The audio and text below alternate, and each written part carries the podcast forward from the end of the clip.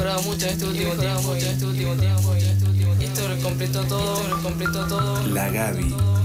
Una mirada feminista sobre el mundo del deporte los primeros y terceros miércoles del mes con Anuka Fuchs. La Gaby. La Gaby. Con las ganas nunca se habían ido, nunca se habían ido. Quizás, quizás, quizás puede que haya habido algunas vidas en algún momento, pero las ganas no se me habían ido, las ganas no se me habían ido, las ganas no se me habían ido, las ganas no se me habían ido,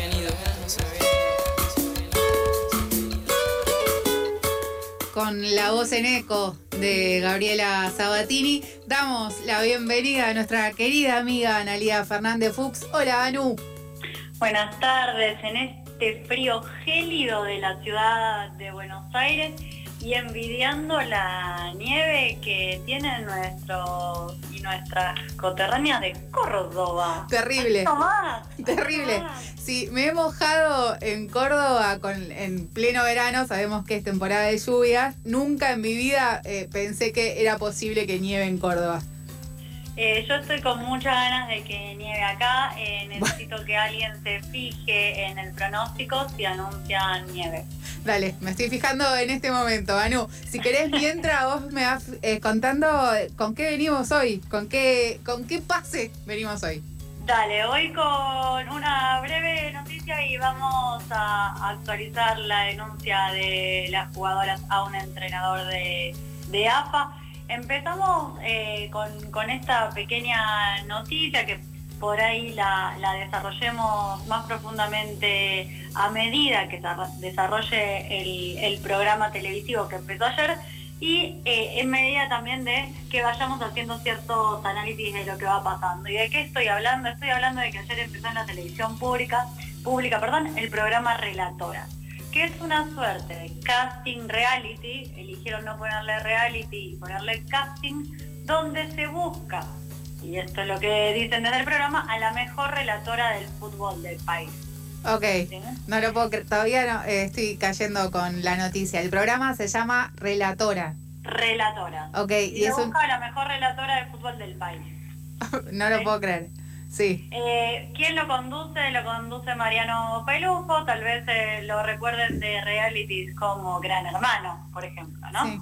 Eh, él es quien, quien va a llevar adelante el programa. Este programa empezó ayer, lo que sucedió ayer fue que presentaron a las cuatro primeras participantes, Van a, son 16, esta, este reality va de martes a viernes, entonces estas cuatro primeras emisiones, lo que vamos a ver, entiendo, son cuatro presentaciones de las, de las participantes por programa, ¿no? Lo que mostraron ayer es un poco de dónde viene cada una, los videos que mandaron para quedar seleccionadas, hablando, hablaron también padres, madres y amigas de, todas ellas, de, sus ciudades natales, ¿no? Fueron hasta el lugar donde, donde viven, porque hay una que es salteña, por ejemplo, entonces fueron a Salta a grabar y van mostrando, ¿no?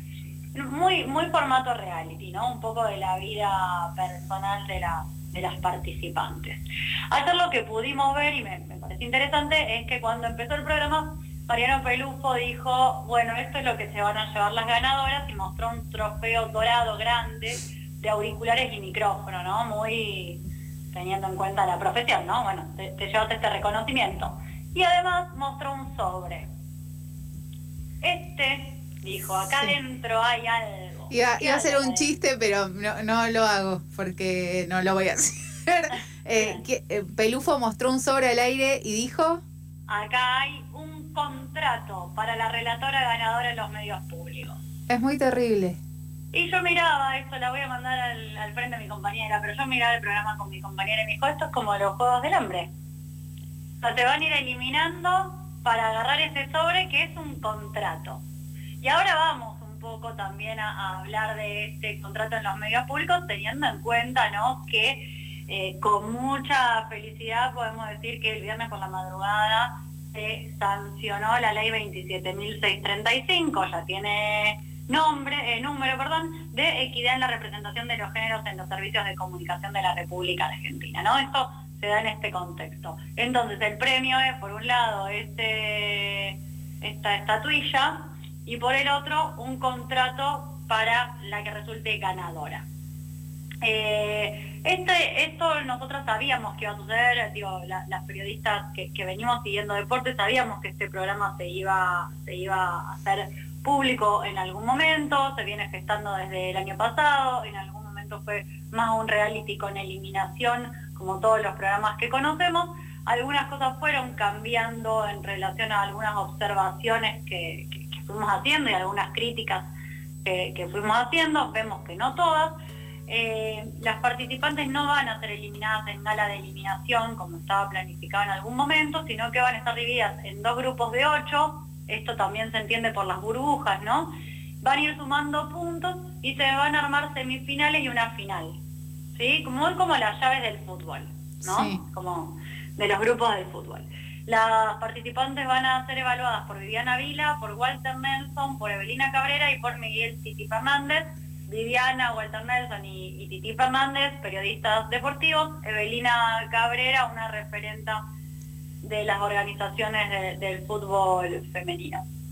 Eh, entonces, bueno, eh, Mariano Pelufo, yo me puse a buscar algunas notas, dio, dio una nota en Telam, donde le preguntaban, ¿no? ¿Por qué tiene que existir? Que es algo que fue la primera pregunta que hicimos cuando nos contaron esto, ¿por qué tiene que existir este programa, ¿no? Porque un reality para ser relatora, ¿por qué no pasa esto con los varones, ¿no? Digo, me- me- Sí. es una pregunta muy básica. Y él decía que no es una plataforma, sino una visibilización, una plataforma de visibilización justamente para que puedan darse a conocer cuáles son las relatoras eh, en el país y que él espera que en el futuro no sea necesaria la existencia de un programa de este tipo, ¿no?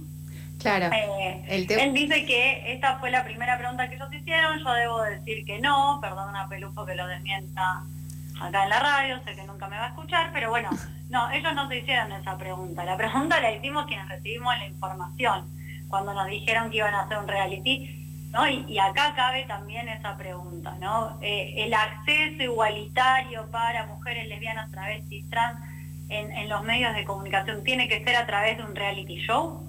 Tiene Claro. que ser a través de un programa donde se elija a una ganadora para entrar. ¿no? Sí. Y Anu, perdón que, que te interrumpa, pero esto me, me parece que es sumamente importante de, de- de destacar, ¿no? Digamos, eh, la, la argumentación desde, y es el canal público, o sea, entiendo que tiene eh, algo de, de responsabilidad y mínimo estar ligado a las políticas públicas que se están dando en relación al cupo. Digamos, que diga que una de las formas era visibilizar a, a mujeres y a disidencias que son relatoras es casi una falta de respeto. Eh, porque estaría bueno que se visibilicen haciendo lo, lo que saben y lo que quieren hacer. Yo coincido con vos, esa fue la mirada que tuvimos algunas cuando justamente nos anoticiamos que iba a existir este programa, ¿no? Porque en vez de presentar el premio, eh, un sobre como premio, ¿no? Donde hay un contrato, donde el contrato laboral aparece como un premio, No, es terrible. no se generan ¿no? puestos de trabajo. Porque además, en paralelo, vemos algunos nuevos programas que comienzan en la televisión donde son absolutamente presentados, conducidos con columnistas, especialistas, todos varones. ¿no? Sí. No, no en la televisión pública, no estoy hablando de la televisión pública, pero sí el contexto en el que se produce este, este programa también tiene que ver justamente con lo, con lo que pasa en los programas eh, deportivos Sí, periodísticos. y con la competencia en el sentido de que te estás jugando un puesto de, de laburo, digamos, no, no es joda. To- No, totalmente, por eso, por eso me, me gustó la, la analogía con los Juegos del Hambre, ¿no? Porque si bien no vas a tener una gala de eliminadas, y pues donde ellos lo plantean más como una academia, que también conocimos ese tipo de reality, ¿no? Donde vos ves que las, va- las van coacheando, que les van dando distintos tips y herramientas, ¿no? Eh, bueno, finalmente termina siendo una competencia porque hay una ganadora y donde hay una ganadora hay 15 perdedoras, ¿no? Y hay que ver qué pasa con los contratos laborales de las otras 15 que participaron. Y ahí ¿no hay, cierto? Y, y, y detrás de todas esas 16, de todas las otras compañeras, colegas, periodistas, relatoras de, de, de Argentina que no tienen trabajo en los medios, ¿no? Y Anu, te hago una consulta. ¿Salió algún tipo de comunicado, eh, digamos, repudiando esto? Digamos, se, se, se está charlando? ¿Hay algún tipo de, de organización de, de relatoras?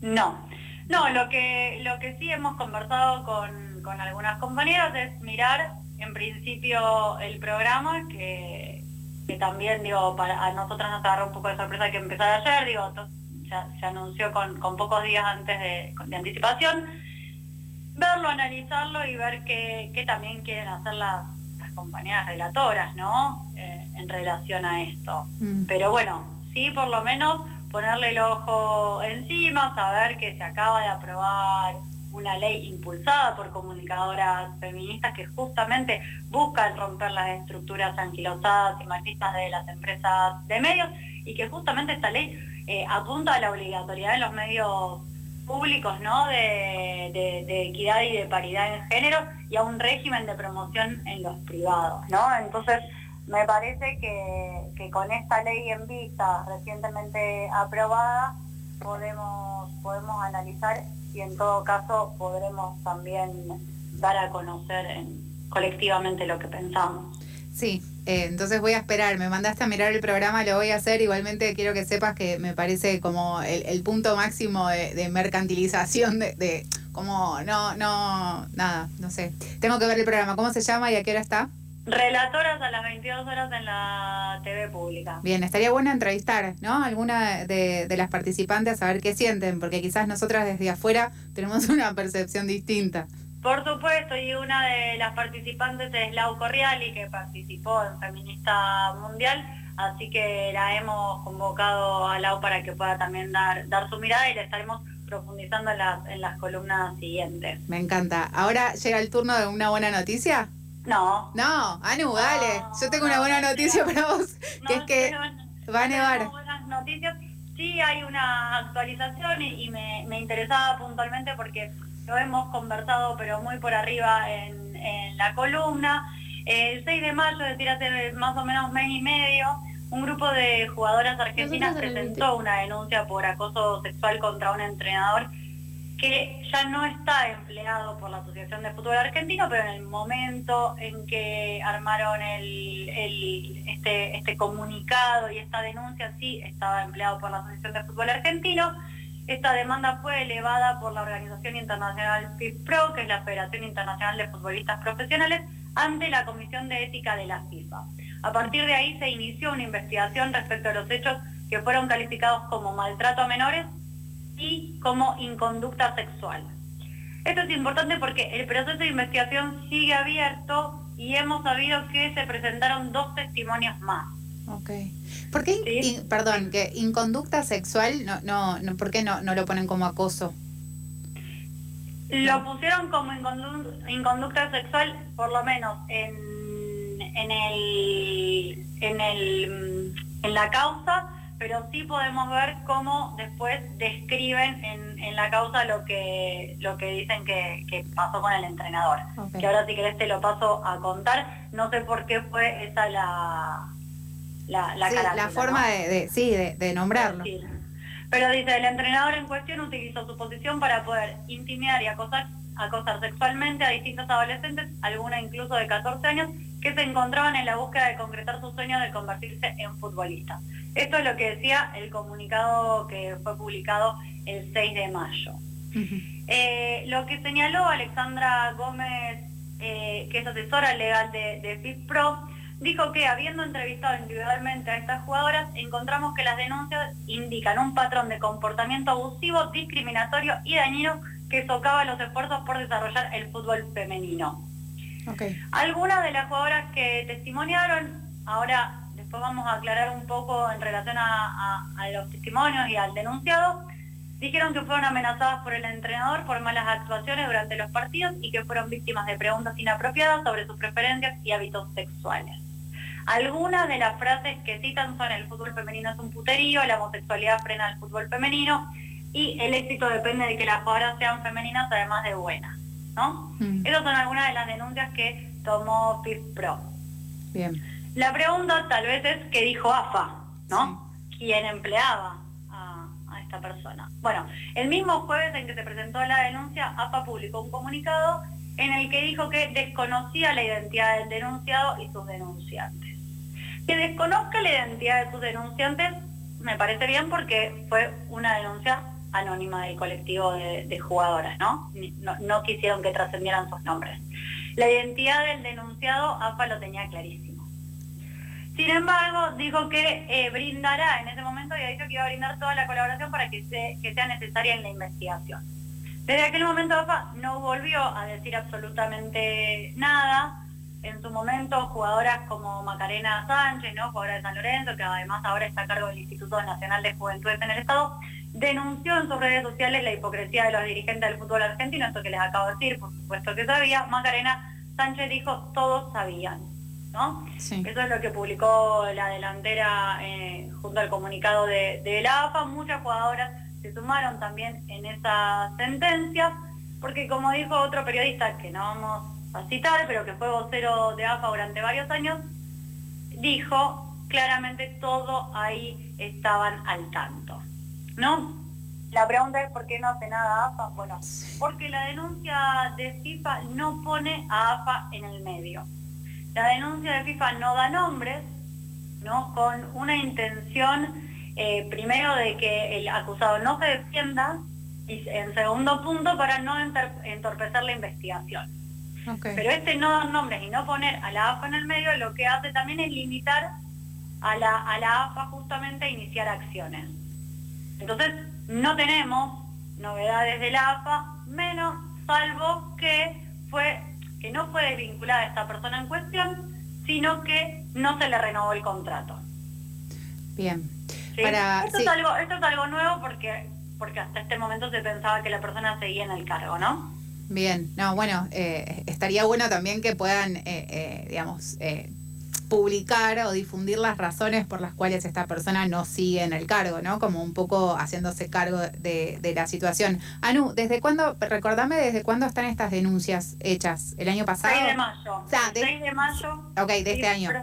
Sí, sí, sí, de este año FIPRO eh, ahí elevó entonces al comité de ética de la FIFA, el comité de ética notificó a la AFA, bueno, y la AFA no los desvincula, pero no le renueva el contrato. Por supuesto que estamos esperando que la AFA salga a decir algo, sabemos que no va a suceder, la AFA está mirando la Copa América en Brasil, ¿no? Sí. está en, otra. Igual... Eh, no se le puede pedir demasiado a la AFA, ¿no? Tengo muy poco conocimiento, pero digamos, no, no me sorprende si teníamos una esperanza era un 1% y bueno, ya lo vi. Eh, a mí me, interesaba también vincular un poco esto que, traigo hoy con algo de lo que veníamos hablando el año pasado, ¿no? por ahí hay, algunos que del otro lado que han escuchado y otros que no. Eh, habíamos hablado ¿no? de lo que había pasado en las denuncias sobre distintas situaciones de abuso en el fútbol femenino en Chile, ¿no? Que eran investigaciones con muchísimos testimonios y al mismo tiempo vinculábamos esas denuncias colectivas con el documental Atleta A, ¿no? esas denuncias también en grupo a Larry Nassar, el médico de la Federación de Gimnasia de Estados Unidos, y cómo se fueron sumando las voces y se fueron articulando en el camino ¿no? que, terminaron siendo como cientos de, personas denunciando a Larry Nassar.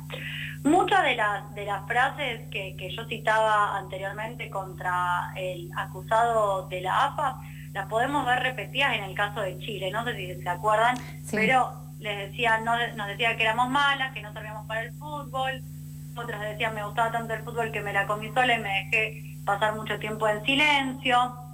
No, me, parece que podemos encontrar algunos puntos en común en todas estas situaciones de violencia. Sí, y otro, y otro punto en común tiene que ver también con, la dificultad que, que, se encuentra para poder denunciarlo, ¿no? Porque, porque escuchándote no es nada fácil. O sea, eh, una violencia eh, sistemática que se da y que quizás la gente que, que está en el terreno eh, deportivo y que tenga que ver sobre todo con los planteles, saben que este tipo de cosas se da y por lo que estás contando de la denuncia con respecto a, esta persona, también demuestra que todas las trabas que hay como para poder llevar adelante una denuncia. Totalmente, por eso fue también bastante importante que se hiciera pública la denuncia acá en AFA, también me parece digo que, que, hay antecedentes y por eso quería también revisar un poco esos antecedentes porque se van sumando testimonios, ¿no?